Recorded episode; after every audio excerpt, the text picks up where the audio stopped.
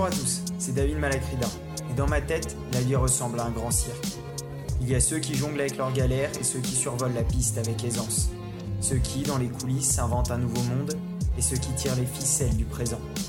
Tous sont des acrobates cherchant leur place sur la piste. Ils se trouvent ou se perdent dans les choix qui s'offrent ou se refusent à eux. Moi, j'ai choisi de parler d'eux. Pas de format, ni d'obsession, mais des envies, des questions et une durée qui s'adapte à son sujet. C'est des minutes et quelques secondes entre vous, moi et des histoires. Ça s'appelle Les Acrobates et ça commence maintenant. Aujourd'hui, on pousse la porte de la Procure Annecy, une librairie dans un couloir entre la ville et sa rivière. À l'intérieur, on retrouve quatre libraires passionnés. Charles, Pierre et les deux François sont des artisans au service de la littérature. Et quand le monde s'accélère, eux ralentissent. Dans la réserve, nous avons discuté en tête à tête. Nous avons évoqué ce travail qui n'est plus que jamais d'utilité publique, mais aussi leur vie, leur vision du présent et du futur. Et le micro-cravate laissé sur Charles une après-midi nous fait commencer par une requête. Euh, alors je sais pas trop ce que je veux lire. J'aime bien les histoires, Ouais. mais j'aime bien apprendre des trucs. Ok, donc une histoire, mais plutôt sur des faits réels ou plutôt avec un contexte, un euh, contexte culturel ou réfléchir. historique euh, qu'il faut réfléchir? Vous pouvez toujours vous lancer dans 1984 Ça, c'est le genre de livre que. Moi je l'ai pas lu, Non. mais même après, si tu n'y arrives pas, je le lirai derrière. Ah, ça c'est top. encore. Nouvelle traduction en plus, donc là, on- ça- et ça change tout le propos. Euh, 1984, c'est l'établissement. C'est Big Brother. Ah oui, ok, ok. Voilà, et, euh, et mais sauf qu'on on a tous euh, les notions de ce qu'est 1984, mais il faut le lire parce qu'il y a vraiment une- un éclairage social et c'est une vraie histoire. Donc euh, on est pris dans le roman euh, comme si c'était un roman d'aventure, mais en plus avec un propos qui fait réfléchir sur ce qu'on est en train de vivre maintenant. bah. Ça c'est top, beaucoup Bah, aimé. Merci beaucoup. Avec plaisir, bonne lecture, Merci. amusez-vous bien. En fait, tout le monde cherche un sens à sa vie. Je pense, hein. enfin j'espère en tout cas. Et moi, le mien, je ne le vois que dans un rôle de passeur. Charles, 29 ans. Presque 30. On va pas se mentir. Charles, 30 ans. Alors moi j'ai un parcours aussi assez chaotique. Euh, j'ai fait une école de commerce, j'ai fait une prépa littéraire avant ça, je me suis perdu au ministère de l'économie pendant un certain temps. Après je suis parti en Belgique, là, j'ai fait mon métier de libraire. J'ai ouvert une entreprise, euh, voilà, il y, a- eu plein de choses qui se sont passées. Mais en effet, c'est exactement ça. C'est que le métier que je fais aujourd'hui, en tout cas le métier que je fais dans cette structure, à la procure, c'est le métier qui apporte du sens à ma vie parce que je le comprends enfin. Donc là, c'est une manière d'amener, en plus, je trouve que c'est des beaux livres, et d'amener plusieurs choses, euh, de pouvoir justement lui ouvrir des, plein de petites pistes de réflexion, mais qui sont brillantes. Joseph Roth, par exemple, l'auto- l'autodafé de l'esprit, oui, c'est juste pour exemple, c'est un, un- un récit sur l'attitude euh, des écrivains et des intellectuels juifs pendant la montée du nazisme en Allemagne. Et donc lui aussi, écrivain autrichien juif, euh, pointe du doigt euh, la passivité notamment des intellectuels juifs face à ce qui était en train de se passer, dont ils avaient conscience déjà à l'époque. Ça, c'est des choses qu'on lit pas beaucoup en, littérature et qui sont vraiment bien. La grève des électeurs de- d'Octave Mirbeau, c'est sur les limites systémiques d'un système démocratique. Ça, c'est extrêmement intéressant aussi. Sinon, après, on peut aller dans les, dans les récits plus historiques. Mon rôle à moi, il se situe vraiment dans la littérature, il se situe dans le fait de réussir à passer par les textes des réponses. Et des réponses qui soient suggérées, qui ne soient pas des réponses imposées. Et en fait, c'est comment on arrive à proposer à un lecteur ce dont il a besoin sans le savoir. Et égoïstement aussi, euh, moi j'aime faire découvrir des textes que, j'ai aimés. Tu vois, c'est- il y a un partage qui se crée comme ça et qui évidemment a une composante commerciale parce qu'il faut faire vivre les librairies, mais qui n'est pas que ça. Et c'est justement ça que moi j'estime que le livre n'est pas une marchandise comme les autres. C'est pas parce que c'est pas un objet, ça se vend, ça s'achète, ça reste une, une marchandise. Mais ce qu'il y a dedans, en fait, le contenu, est peut-être tellement important pour une personne que tu peux pas le traiter comme une marchandise lambda. Et ça m'arrive régulièrement de rentrer chez moi le soir et de me dire putain, j'ai la chance de faire le métier que je fais quoi. C'est cool, j'ai passé une putain de bonne journée quoi. J'ai passé une putain de bonne journée, j'ai eu des échanges incroyables avec des gens qui m'ont apporté beaucoup, qui m'ont proposé des choses à lire et j'ai réussi à leur apporter des réponses et ils sont revenus la semaine d'après en me disant waouh, c'était exactement ce que je cherchais, tu vois. Et là, t'es dans un. t'es dans, moi, pour moi, c'est dans le rôle le plus important que j'estime être celui de ma vie, c'est le, le fait de passer, de transmettre.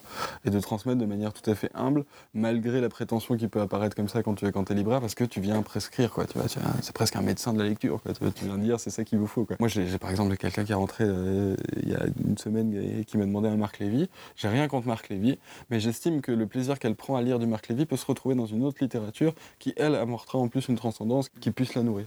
je peux pas dire que je dois ma vie à la littérature parce que ce, serait une exagération absurde, mais je dois beaucoup de choses à la littérature. Je lui dois une, une formation intellectuelle, une curiosité.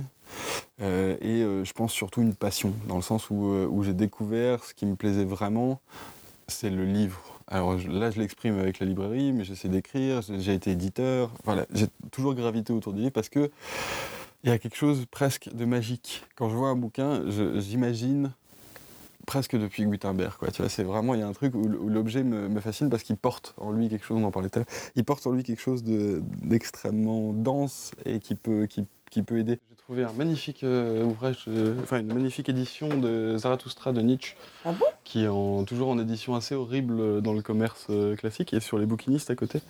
Une édition reliée à la main euh, en cuir de mouton 1986 avec une mise en page fabuleuse. Donc j'en suis content, voilà. C'est ma petite réussite de la journée. Je pense que ça apporte de la tolérance aussi de lire.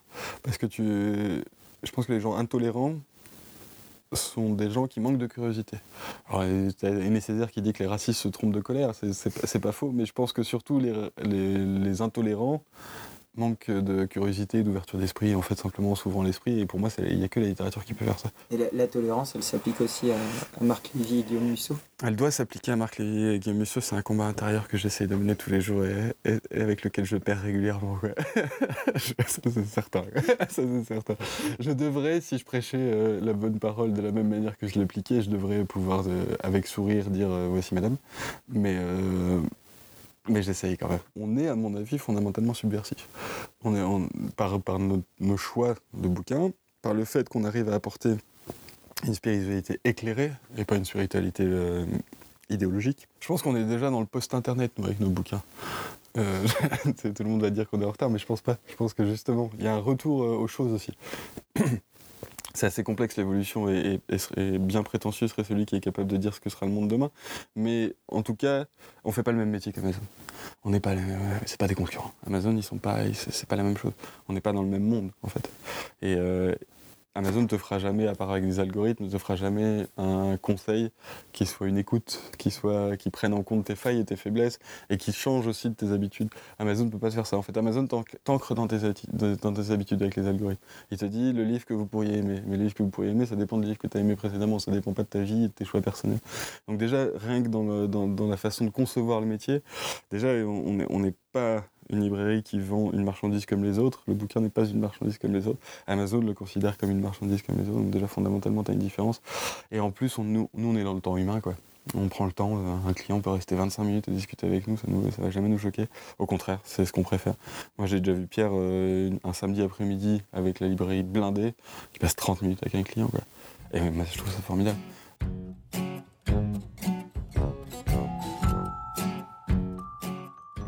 C'est pas que de l'accueil client, loin de là. Ça, c'est, on va dire que c'est quasi, c'est, la vitrine, c'est la cerise sur le gâteau. C'est de la gestion de stock, gestion d'entreprise, ça c'est plus Pierre. Et puis, euh, et puis voilà, c'est travailler avec les éditeurs. Moi, je m'appelle François, j'ai 41 ans. Il y a un prérequis qui est absolument indispensable, c'est aimer les livres. Mais c'est pas juste aimer les livres, hein, c'est vraiment les aimer euh, d'un amour euh, passionné. C'est-à-dire, c'est quand vous prenez le TGV et que vous réalisez que vous montez dans le train et que vous n'avez pas de livre, et là, vous êtes en crise de panique à l'idée de passer 3h30 dans un train sans le moindre livre sous la main. Moi, c'est ça, aimer passionnément le livre. C'est-à-dire qu'en fait, les livres, à mon sens, c'est un micro-espace de presque liberté, je dis bien presque liberté, parce que là, une notion de liberté, c'est très compliqué, euh, où vous pouvez quand même vous retrouver avec ce que vous dit l'auteur et avoir une façon de penser euh, personnelle, et surtout qui, d'une certaine manière, euh, vous, vous apporte un bien-être, et puis des possibilités de réflexion. Un vrai travail de libraire, à mon sens, comme un travail d'éditeur, c'est des choix personnels et des choix assumés. Vous prenez un texte comme euh, La solitude du coureur de fond de Alan Silitoe qui est sorti en 1960, un brûlot contre la société de compétition. C'est un brûlot contre euh, la pensée institutionnelle radicale et mortifère, c'est-à-dire la trilogie du jugement, sanction, condamnation.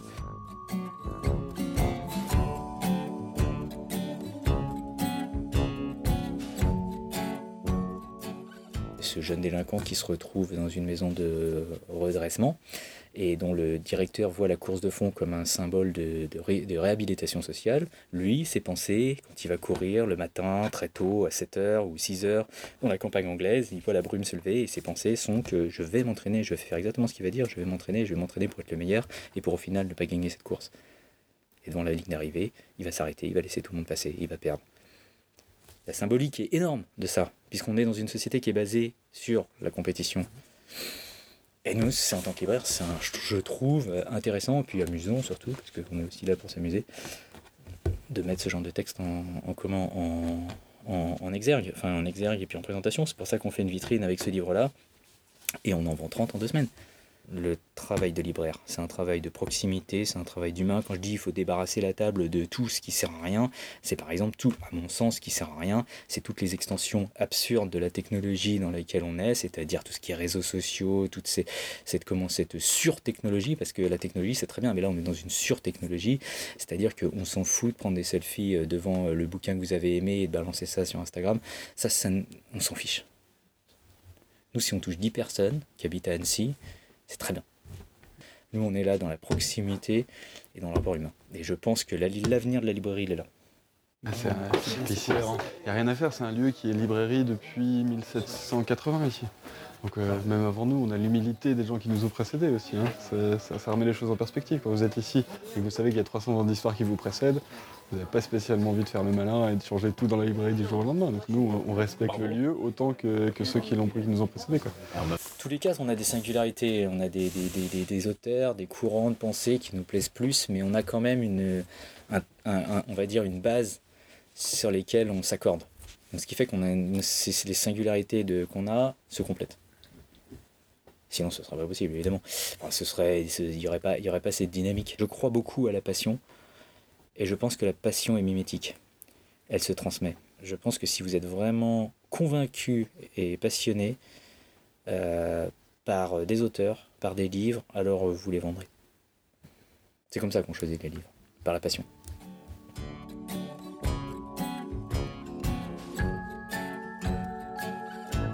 Et la littérature est là pour te prendre par les tripes et te donner à voir les choses, littéralement. Et c'est ça qui est fascinant. Donc François Godet et j'ai 27 ans. Je pense qu'on a un travail de, de passeur, dans la mesure où on est là pour essayer, en tout cas, dans l'échange et dans la rencontre avec l'autre, de proposer quelque chose qui puisse aider euh, euh, les, les hommes, les femmes qui viennent nous voir à trouver un sens, à redonner un sens et à trouver des, des, des idées, des, des vues pour appréhender le réel. Euh, C'est comment suggérer en fait des choses et que cela parle à la personne. Et ce qui est vraiment riche, c'est l'échange. Surtout parce que nous, n'est pas là pour dire lisez ceci ou cela. C'est euh, tous ceux qui viennent qui nous disent ben, lisez ceci, cela, on échange. Et c'est à travers cet échange qu'on qu'on a ce travail qui est absolument formidable. Euh, Je vais jamais proposer quelque chose que je n'ai pas aimé. Si j'ai pas été euh, bouleversé, si mon pouls n'a pas été, euh, on va dire, un peu titillé lors de la lecture d'un livre, je vais difficilement le conseiller. Ça, me sera euh, très compliqué, même je trouve que ce sera assez malhonnête. Donc oui, il y a toujours une part de subjectivité dans le sens où tu vas proposer quelque chose que tu aimes. Mais quand tu touches ces grands textes, les génies, Shakespeare, Tchekhov, il y a un universalisme qui est tel que tu sais que ça, ça peut toucher, parce que toi tu as été touché dans ton intimité. Donc personne en face potentiellement, qui a concrètement une intimité euh, hum, similaire à la tienne, dans une sorte de vérité génétique, peut être métamorphosée ou touchée aussi. tourne un peu en rond. Ouais, je peux pardon, comprendre. Ça tourne un peu en boucle. Mhm. Euh, je pense qu'il aurait pu faire euh, 50 pages de moins. Pour s'en un petit peu. Ça reste un journaliste. hein. Mais, euh, euh, par contre, euh, quel plaisir de se balader avec lui. euh. Mais ouais, parce qu'il a une narration qui est quand même assez agréable. Ouais, ouais, On alors, arrive à il le suivre, euh. Franchement, il a une belle langue, et Ouais, tout, il n'y a, il y a aucun souci. Tout à fait. Et puis, euh, puis non, c'était c'est vraiment sympa. Enfin, j'ai beaucoup. Ah bah c'est tant mieux. Bah, on avait... Vous étiez c'est, venu euh, à la rencontre oui, oui, oui. bah oui, vous C'est avez signé. l'art, c'est. euh, c'est- voilà, il y, a- il. C'est c'est une joie absolue d'être euh, d'être dans cette époque, parce que je pense que c'est une époque complètement inédite, fascinante. Et, euh, pour reprendre en termes d'adjudge, c'est une aubaine d'être né en ce temps-là. Parce que justement, c'est maintenant que ça se passe, c'est là, qu'il faut travailler. Il suffit pas juste de dire ça, c'est se mettre en opposition binaire à tout, mais d'essayer de travailler à l'intérieur. On est là pour, euh, pour, pour emmerder le monde, littéralement. Pour, euh, pour s'opposer s'opposer, pour faire réfléchir en tout cas à tout ce qui se passe actuellement. Donc on est là, oui, pour un peu embêter le monde. Et ça, je pense, c'est capital. J'essaie humblement d'amener de l'eau dans une terre qui est un peu sèche. Donc je suis un porteur d'eau. et c'est mon travail. Je m'appelle Pierre et j'ai 49 ans depuis peu. Je suis signe astrologique taureau. Euh, et je suis très heureux d'être le, même signe astrologique que Shakespeare. Il y en avait un autre, mais c'était un méchant, donc je ne dis pas son nom. Euh, je crois que c'est Staline. Mais euh, qui me fait plaisir, c'est que j'ai rendez-vous avec des êtres humains et je ne sais pas ce qui va se passer. pense qu'on travaille à, un vrai esprit d'ouverture et un vrai libre arbitre. Insupportable soit-il, parce qu'aujourd'hui, c'est d'ailleurs les grands couverts euh, pseudo-laïques et, en fin de compte qui puent le rance religieux. Euh, il y, a une grande censure, euh, il y, a il y a un grand problème de liberté de, parole, de narration. Comment, comment amener une narration et retrouver un lien avec soi-même dans une société qui, sous couvert de liberté et de laïcité, est extrêmement moralisante et, et pue, le, le, dogme? Donc c'est comment, euh, plus que jamais, une librairie euh, indépendante a cette vocation fondamentale d'essayer d'écouter l'être humain euh, sensuellement dans le réel et d'essayer, par la petite connaissance que nous avons, de, de faire, d'organiser une rencontre. Parce qu'il y a une dimension dans l'être humain qui, qui, ne sera jamais atteignable. malgré le marketing euh, du numérique et, du, et de la robotisation. Il y a, y a, une dimension euh, dont jamais personne ne parle, d'ailleurs, comme par hasard, dans le, le, je reprends les mots de Stephen King, hein, dans le fascisme numérique qui se met en place et envers lequel beaucoup de gens collaborent d'ailleurs. J'aime le numérique, c'est une invention magnifique, j'aime qu'elle soit à ma disposition. En revanche, euh, raboter mes chairs un peu plus chaque jour, raboter mon langage, raboter mes choses pour rentrer dans la petite euh, case numérique sous prétexte de m'adapter, euh, c'est perdre en liberté, c'est perdre en, mouvance, en mouvement.